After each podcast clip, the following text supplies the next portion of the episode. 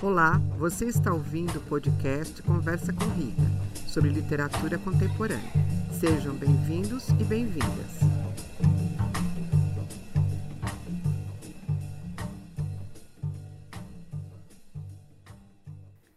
Esse episódio do Conversa com Rita é muito especial pois eu tenho a honra e privilégio de conversar com o escritor Fernando Bonassi. Bonassi nasceu em São Paulo em 1962. É roteirista de cinema e TV, dramaturgo, escreveu mais de 20 obras, entre elas os romances Subúrbio e Luxúria, o livro de microcontos Passaporte e a Declaração Universal do Moleque Invocado. É co-roteirista de filmes, dos filmes Estação Carandiru, Cazuza, O Tempo Não Para e Os Matadores.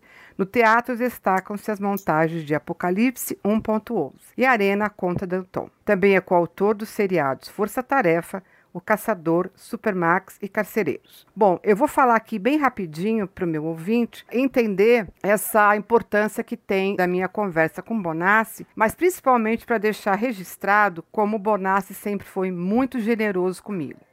Bonassi sempre aceitou todos os convites que eu fiz para conversar com os os meus alunos. Esse contato com ele começou em 2004. Eu eh, era professora num curso de pós-graduação de literatura contemporânea. Tinha lido Passaporte e sugerido a meus alunos que lessem também. Bonassi lançou o livro na Bienal do Livro e ele ia conversar com quem estivesse ali e autografar o livro. Então, na hora do autógrafo, eu perguntei para ele se ele poderia conversar com meus alunos da pós-graduação que tinham lido este livro de microcontos. O Bonassi aceitou na hora e, na hora que ele deu autógrafo, ele me deu o contato dele. De lá para cá, ele foi aceitando todos os meus convites. O convite seguinte foi Subúrbio. Todos os alunos de letras e tradutor também, acredito, leram Subúrbio e o Bonassi foi à universidade conversar com ele. Então o livro foi adotado, todos os professores trabalharam e no dia que ele foi conversar, eu me lembro muito bem, não tinha nem lugar no chão. O pessoal estava sentado no chão, auditório totalmente lotado e foi muito bacana. Foi uma super conversa. Bonassi fotografou todos os exemplares, teve uma paciência imensa com os alunos. Em seguida, eu trabalhei num projeto eh, da instituição que tinha parceria com a Escola Pública e Memorial da América Latina. A instituição, ela comprava os exemplares, né, doava para os alunos. Eu e mais duas professoras íamos até a escola, preparava os professores e os professores preparavam os alunos. O projeto culminava com o encontro com o escritor no Memorial da América Latina. E lá foi o Bonassi falar com as crianças sobre direito universal do moleque invocado. Novamente eu chamei o Bonassi agora para falar de luxúria. Ele foi para conversar com meus alunos de rádio e TV e novamente auditório lotado porque todos os alunos de comunicação foram convidados. E, finalmente, esse convite para o projeto Conversa com Rita. Então é isso que eu queria deixar registrado e agradecer uhum. aqui a generosidade do Bonassi. A nossa conversa será sobre sua mais recente obra, Degeneração, publicado este ano, 2021, tem 287 páginas, publicado pela editora Record. Fernando Bonassi, seja muito bem-vindo. Boa noite, querida. Tudo bom com você? Tudo. Bom, então eu vou começar aqui com a minha primeira pergunta. Bonassi, para mim como leitora, vi nas suas três grandes obras Subúrbio, de 1994, Luxúria, de 2015 e Degeneração, de 2021. Recomendo a leitura de todos. Eu vi uma trilogia. Uma trilogia para compreendermos o Brasil. Mas o Brasil que alguns querem ignorar. Você não escreveu pensando nisso, eu imagino. Mas posso afirmar isso para o meu ouvinte? Posso afirmar que eu vejo uma trilogia para compreendermos o Brasil? Uhum. Acho que você tem razão, embora não tenha sido pensado dessa maneira. O que eu acho que esses, esses, na verdade, eu acho que são os meus livros mais bem escritos. Esses três têm em comum uma certa qualidade que eu aprovo em qualquer romance, que é assim: você conta, você narra alguma coisa que é particular, pode ser uma trama de poucos personagens, algum evento, mas isso ecoa algo que está acontecendo em torno. Tem que ser simbólico, mas não ser simbólico de uma maneira sociológica. Então tem assim, tem que ser uma literatura que emocione o leitor, que dê para o leitor uh, sentimento, sabe, sangue e suor, mas que seja também uma coisa que converse com o mundo que se passa ao redor. Adoro ler um romance que eu falo, nossa, esse romance é de uma carga poética enorme eu sei que foi escrita ou que se refere aos anos 60, quer dizer, ele, ele ecoa a sua época. Eu acho que esses três livros têm de bom isso. O que, que tem o que, que tem o subúrbio de bom, na minha opinião? Porque eu gosto desses três romances em particular. O subúrbio tem uma coisa curiosa que é documentar a periferia antes dela virar o que ela virou. É um livro de 1994, foi relançado em 2004. Eu dei uma cortadinha nele em 2004, porque ele era muito gorduroso ficou melhor em 2004, mas ele é de 94, antes que a periferia tivesse uma identidade cultural como tem hoje. Que eu acho, a gente já falou isso, a gente já conversou, conversei com você com seus alunos, eu acho que essa entrada da periferia na paisagem da cultura brasileira é a coisa mais importante que eu como artista vivi em vida, porque eu sou de uma época em que assim, o Brasil considerado correto era o do é rural, era uma experiência regional. A literatura considerada valorosa era uma literatura de um Brasil que não era o meu, que morava na Moca, que jogava bola na Zona Leste, que via o desemprego, a chegada dos nordestinos, depois dos paraguaios, dos bolivianos. Eu fui vendo isso. Minha irmã ainda mora lá. Então, assim, o subúrbio documenta um momento da periferia que ainda não é territorial, não é identitário. Não é um cara da perifa que bate no peito e diz sou periférico. É um cara que está num lugar feio pra cacete, ah. que não é nem o centro e nem, e nem o, o, a floresta idílica, o rural, né? Então, assim, é um limbo.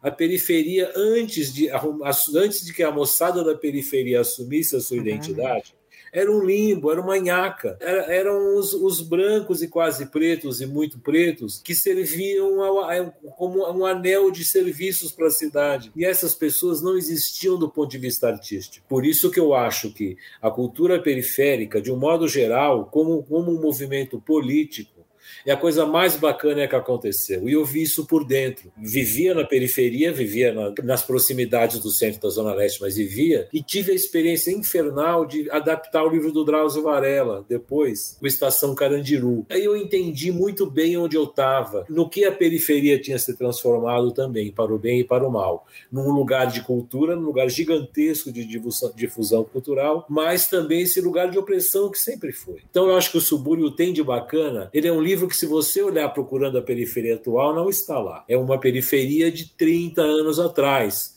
em que tinha um pastor que batia na sua porta para lhe pregar, em que os assassinatos eram estranhos, em que havia a, a, violência sexual era contida em casa. É um livro que trata dessas coisas. Né? Aí o que, que tem de bacana no Luxúria? O Luxúria documenta, o Luxúria é a história, o subúrbio é uma história de amor entre um homem de 70 anos e uma garota de 7, que acaba muito mal. É um trabalho que, tem, que envolve pedofilia, sim.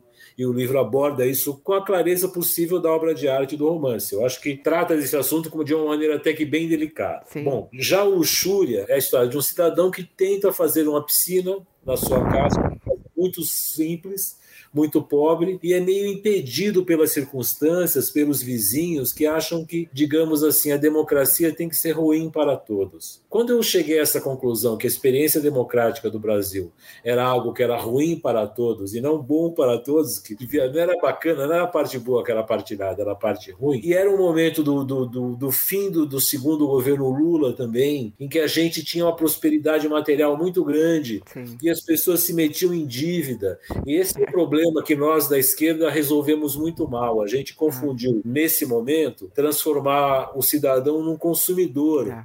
É e a gente deixou o cara com um monte de dívida só. Então o cara tinha uma TV em casa e não sabia nem o que assistir. Então essa coisa do cara, do cara endividado, cheio de sonhos materiais, de repente cortado no meio, o que os economistas chamam de voo de galinha, né? O país que começa a crescer e logo aborta, como acontece é. tantas vezes. Então o Luxúria documenta essa ousadia desse cara nesse momento do, do fim da prosperidade. Então eu acho que, digamos assim, isso eu gosto no Luxúria. Ele faz isso bem. Essa história pequena consegue ecoar esse momento momento meio triste da experiência de esquerda no poder, que foi essa coisa de a gente não conseguir escapar de transformar a dívida histórica com os pobres no Brasil é tão grande que a gente meio que não saiu disso, sabe? Uhum. Só deu televisão, ao invés de dar valores e cultura, deu televisão e micro-ondas. Foi uma besteira que a gente fez. Eu continuo de esquerda, por isso que eu falo a gente. Bem, e o que, que tem de bacana no Degeneração, eu acho? Degeneração é sobre o que a gente fez da gente mesmo. É a história de um homem de meia idade, talvez, um pouco antes,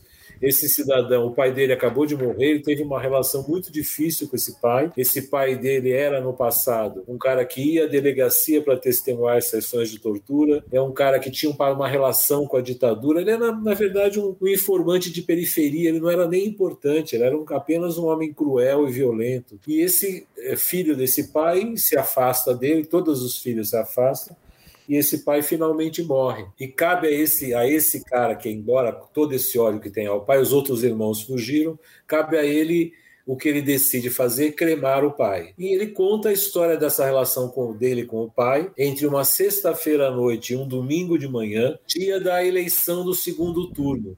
Ele recebe a notícia da morte do pai na sexta-noite e entra em trâmites burocráticos e só consegue realizar essa tarefa no domingo de manhã, no dia da eleição do Jair Bolsonaro. Em todo esse processo, ele só consegue se livrar da burocracia justamente apelando nos, aos mesmos métodos que o pai apelava antes. E no fim do livro, ele virou uma coisa muito parecida com o pai. Então, o que, que é isso? Eu acho que a gente piorou ah, inacreditavelmente piorou. E eu senti vontade de dizer que a gente piora a cada geração. É um fenômeno de degeneração histórica mesmo e a gente tem piorado. É claro que as pessoas vão levantar a mão e falar: não, tivemos conquistas, eu sei que sim, mas essas coisas são quase uma crueldade quando acontecem, porque rapidamente a gente anda para trás, que é o que a gente está vivendo agora, né?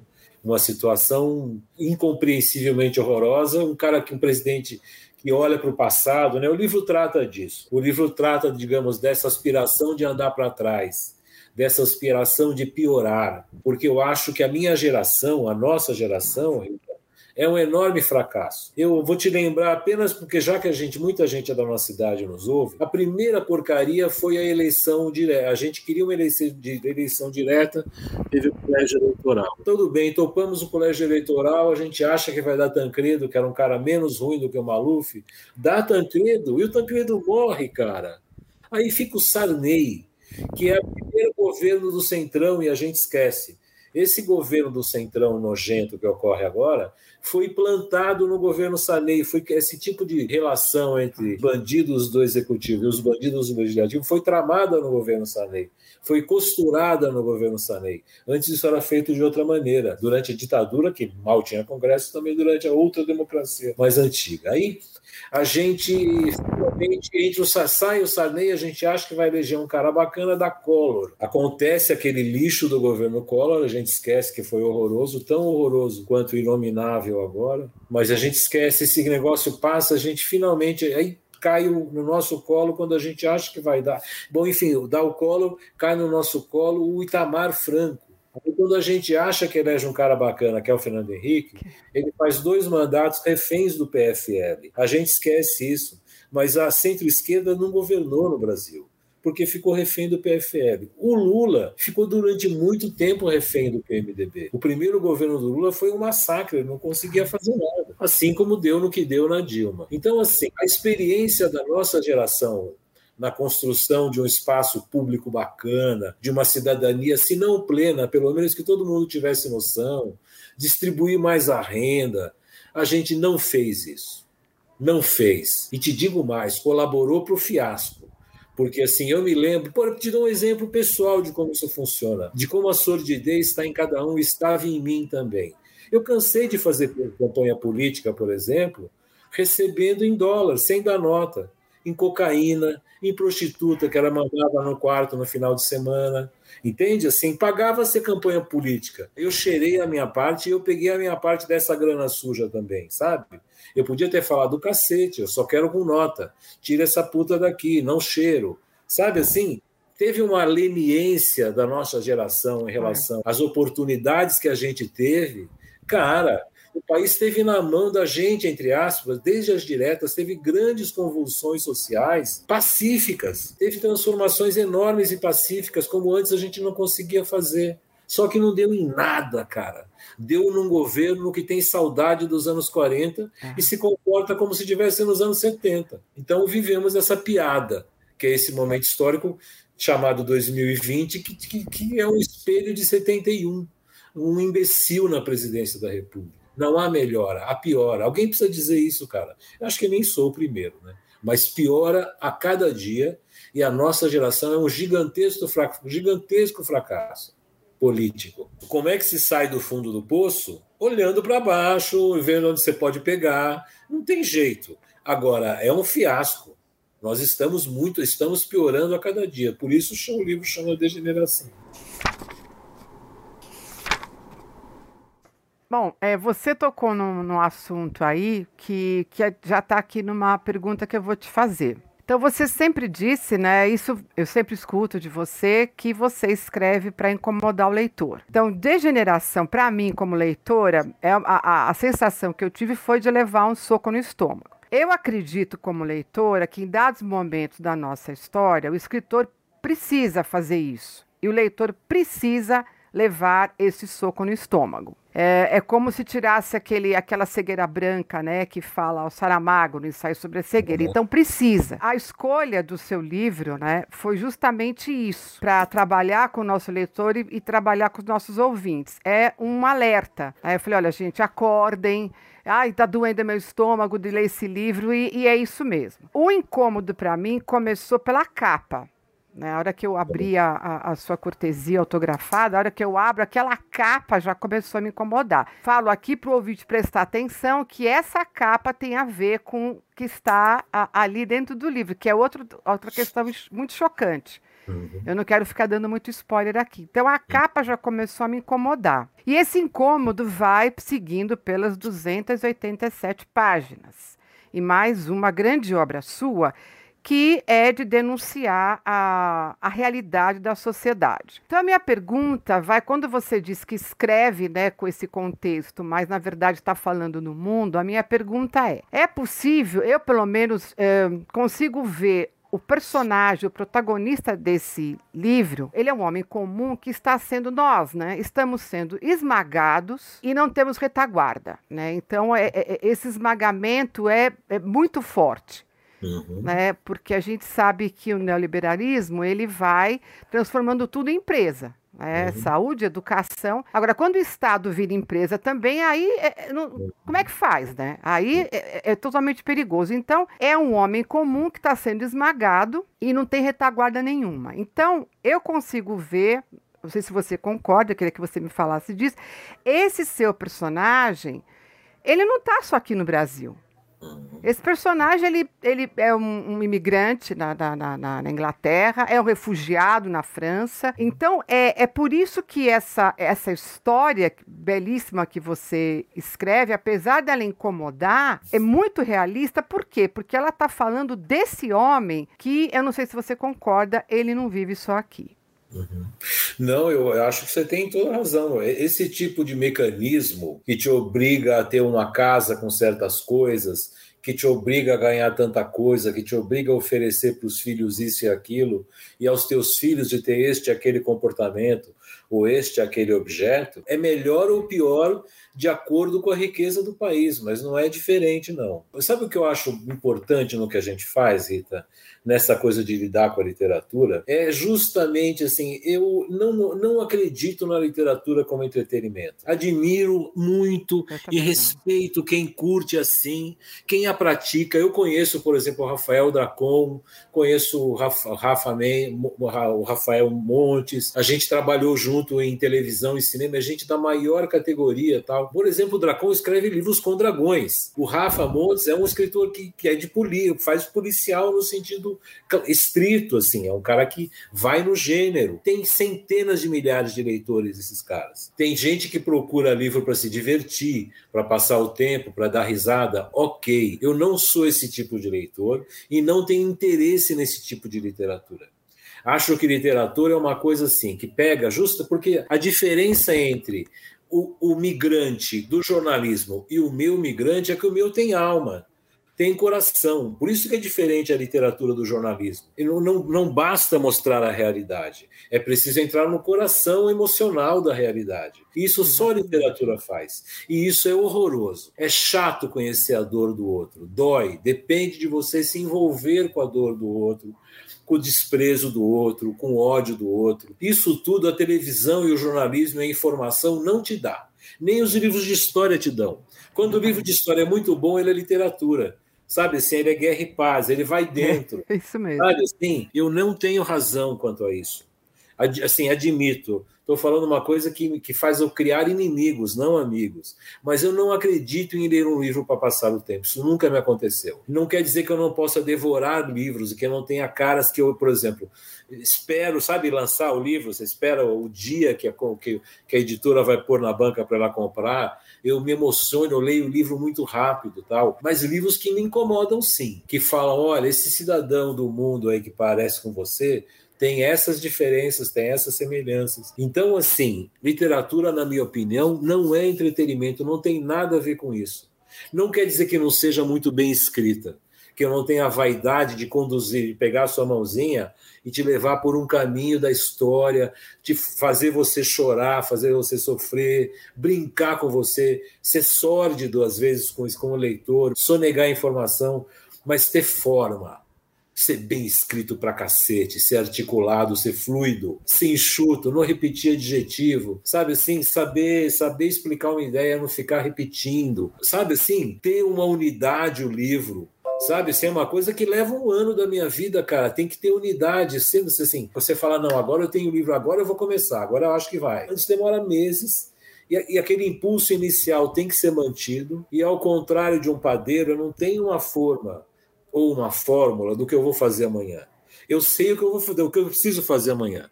Nesse momento, por exemplo, eu estou escrevendo um livro novo. Então eu sei que amanhã eu tenho uma tarefa que é mover um personagem daqui para lá. Aconteceu uma coisa com ele, levar ele para lá, mas eu não sei se ele vai a pé, se ele vai de carro, se eu vou escrever bem amanhã, se eu vou acordar direito, se eu posso acordar doente posso não conseguir fazer. É incrível e triste na literatura, para quem não sabe, é que amanhã eu não sei o que vai acontecer. Você não sabe de verdade o que vai acontecer. E quando é bom, acontece de pronto, na hora. Aí você reescreve 200 vezes, porque nada nasce bom. Não existe essa história também. No meu caso, não. Não tive um texto que saiu bom de primeira, não existe. Os que eu deixei publicar de primeira são os que eu mais me arrependo hoje de não ter voltado e ter apertado os parafusos. Então, assim, é importante dizer até para o leitor que discorda de mim que eu não acredito na leitura como alguma coisa que faz passar o tempo.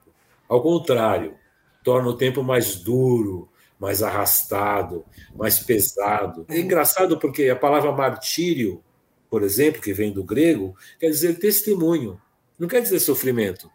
Uma, o mártir é aquele que, que, que fica para contar a história, de certa maneira é o escritor. É preciso dar a cor do nosso fracasso, por exemplo. Acho que isso é importante fazer agora, isso não é agradável. É um, eu costumo dizer que esse livro é indigesto. Eu acho que ele flui bem. Quem o leu do começo ao fim diz que ele flui bem. Eu me preocupei com isso. Tem uma história contada lá. Tem uma história sendo contada que depende do primeiro ao último capítulo. Não tem nada, eu quero acreditar que não há nada sobrando. Parte disso é pensamento, é engenharia. Você fala, não, amanhã eu preciso pegar esse cara desse quarto e ele tem que beijar essa moça em tal lugar, então eu posso ou não fazê-lo andar na calçada, eu posso meter esse cara no ônibus, eu posso não, não considerar e já colocar ele direto com ela. Isso é uma escolha que eu vou ter que fazer amanhã, porque eu estou cansado agora e a gente está conversando. Isso é mais bacana de fazer agora. Mas assim, eu só acredito nisso, nisso que a gente está falando do que a falta de palavra melhor é o incômodo.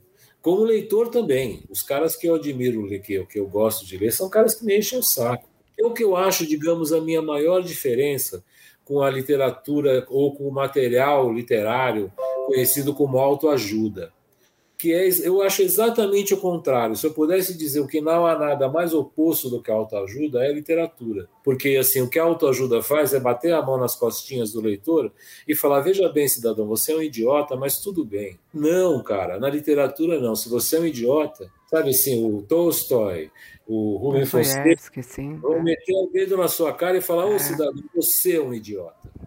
É isso que é importante acontecer. Então, eu prefiro escritores que botem o dedo na minha cara. Eu acredito nisso. Curioso, né? Eu estou falando isso para você e me lembro que eu trabalho com televisão. É um material artístico de entretenimento por natureza, né? Mas aí é outro jogo. Aí é outro jogo. Aí é, aí é, aí é cinema, é outra história. Bonassi, então, eu já falei aqui no começo do programa que desde que eu conheci sua obra e você, o que eu admiro é justamente isso em você. O quanto você, a sua fala é verdadeira e o quanto a sua obra é também. Eu, como leitora, eu, eu fujo de obras que ficam passando a mão na minha cabeça ou me agrado. Eu quero obras justamente essas, sabe? Que me questionem, que me incomodem e que tirem uma cegueira branca que algum dia eu possa ter. Então, é, eu, como leitora, vou, vou atrás desse tipo de livro. Bom, então, agora, uma última pergunta e que envolve falar de degeneração. A cena do necrotério, bom, o livro todo é muito bem escrito, você tem um super trabalho com a linguagem, você tem um personagem que não tem papa na língua, o discurso é primoroso, o trabalho com a linguagem é muito primoroso. Você fala de uma situação, né, sem saída em que a gente se meteu. Esse narrador não tem meias palavras, ele coloca para fora toda toda a revolta que sente, seja em voz baixa ou uh, seja em pensamentos. Eu fui lendo e vendo desse jeito. E a cena, todas as cenas são muito fortes, mas a cena que me deixou mais impactada é a do necrotério. Essa cena, né, eu fui fazendo anotações a lápis, essa cena é fortíssima, é muito impactante. Eu admiro e, e sou fã da, da, da sua, das suas obras, porque você trabalha, eu espero que você não fique bravo aqui, eu vou fazer uma comparação com Flaubert Flaubert, quando eu dava aula sobre Madame Bovary, era um livro difícil, porque os alunos me questionavam: Poxa, mas a senhora falou tanto dessa Madame Bovary e ela só aparece quase no meio do livro, mas que conversa é essa, né? E outra coisa, né? A descrição daquele pé que apodrece. Eu falei: Olha, gente, o Flaubert, ele é um escritor que ele, ele vai pelo buraco da fechadura. E ele, como escritor, ele quer que você veja ele não é escritor do romantismo, ele quer que você veja tudo que está ali. Então é nisso que eu estou te comparando, quer dizer, não dá espaço para imaginação. É aquilo que você escreve, você escreve tão bem, tão bem trabalhada a linguagem, que eu vejo e sinto. Então, a cena do necrotério, eu literalmente passei mal. Aqueles amigos do pai dele. Eles dando tiro, eles dão tiro, eles dão tiro. Então você vai me permitir aqui, rapidinho, na página 276, eu sempre deixo o livro falar. É, mesmo, é a primeira vez que eu estou conversando com o escritor, mas é o, o meu ouvinte sabe que eu sempre deixo o livro falar, né, a obra falar, porque é dela, né, é dela que a gente está falando. Bom, então nós temos ali a cena do necrotério e aí esses homens, esses amigos do pai dele, estava marcado aqui. Esses amigos do pai dele dando tiro tal, aí eu não sei se você quer acompanhar, mas eu vou ler devagar aqui, está na página 276. Tomam conta da sua morte como se fossem as mortes deles. Morte desventurosa dos que estão perto por tempo do serviço, pelo tipo de serviço prestado ao Estado asmáticos, artríticos. Você vê você vê essas pessoas ali. Você não, não, precisa imaginar, porque eu tô vendo, você vai descrevendo. Quando você começa a imaginar como são essas pessoas, tá ali. Asmáticos, artríticos. Mais tiros são disparados para o alto.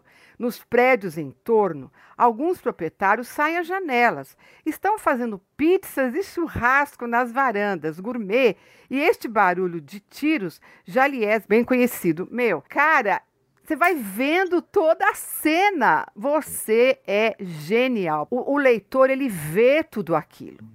E, e, e, é impressionante essa cena desses homens dando tiro. O pessoal tá naquelas varandas gourmet. Eu lembro que uma vez você falou dessas varandas gourmet, uhum. que loucura, pega, pega, pega fogo nelas. Uhum. Eles olham aquilo, voltam pro churrasco uhum. como se tivesse acontecido nada. Uhum. Aqui, eu moro aqui na Zona Norte, na Casa Verde, às vezes uma moto faz um barulho de tiro, eu saio na varanda, é. sabe? Eu saio na varanda, meu Deus, será que alguém levou um tiro? Então, não tem saída, quer dizer, é, é você já falou um pouco disso, mas eu queria que você voltasse para a obra, porque eu acreditei, romanticamente acreditei, que aquela cena no estacionamento do, no estacionamento do crematório, eu hum. acreditei que o protagonista ele ia impedir o espancamento. Acho que eu fui ingênua e romântica. Eu falei, não, agora ele vai impedir. Mas, cara, ele não impede porque ele está fazendo aquilo que ele mais odiava. Ou seja, é a degeneração mesmo.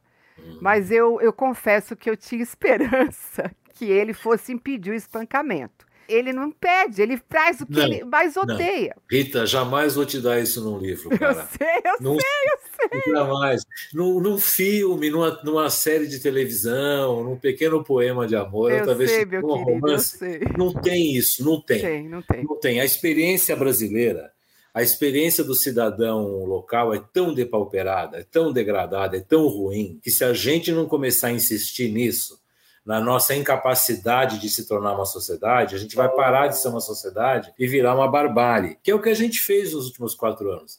A gente fez uma aposta no caos e viveu o caos. Fora os que morreram, os que estão sendo mortos pela polícia, os que estão sendo degradados de várias maneiras, tal. A gente sim degenerou de fato, sabe assim? Eu acho que o livro funciona por fazer esse papel nesse momento. E acho ele bacana por isso. Sim, sim. E acho que se, se for bem escrito, ele fica, mas o assunto dele é isso. Quando eu entendi que o livro acabava no crematório, para falar de uma cena que você gosta, eu fui até lá, peguei o carro e fui até lá.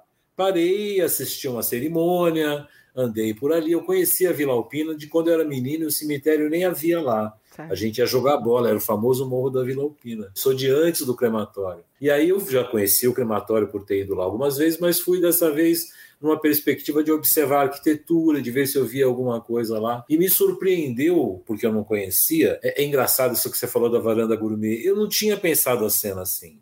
É, que tá lá. Eu fui lá apenas para falar, não, eu vou lá sentir o cheiro da vela, ver se faz eco, é tudo muito vulgar, viu, Rita? A morte é uma coisa vulgar e o processamento público dela é grotescamente vulgar. Como eu não tinha nenhum parente envolvido, eu não estava comovido, eu pude olhar com um olhar frio aquilo tudo. E me surpreendeu na saída a quantidade de prédios com varanda gourmet que tem nas proximidades. A Vila Alpina cresceu, São Caetano, é um lugar super próspero. Vila Prudente, coisas do meu passado não existem mais. É engraçado assim, eu não sou de fazer pesquisa desse tipo, ir em loco.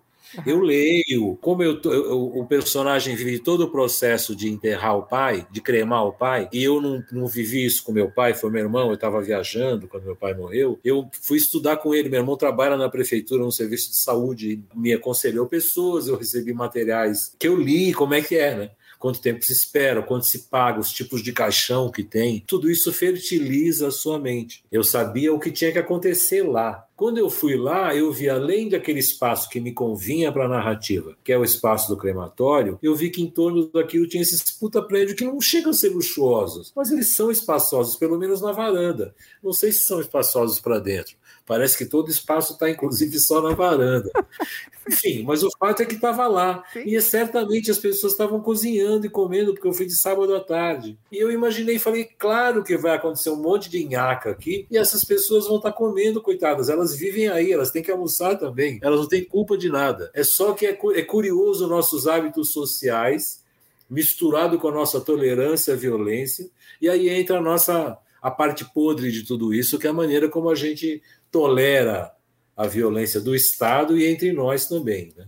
E a do patrão contra o empregado que paga pouco, porque, enfim, eu sou da velha guarda, eu não acredito em Deus, mas acredito em luta de classe, sabe? Acho que assim salário é importante, treinamento é importante. Eu vou falar uma tolice, você vai morrer de rir. Mas falta generosidade até o capitalismo brasileiro. Poderia ser menos, não, menos, sabe, menos agressivo, mas enfim.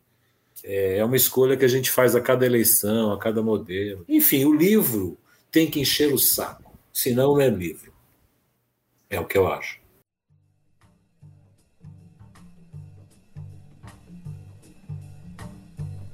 Você ouviu Conversa com Rita. Obrigada e até a próxima.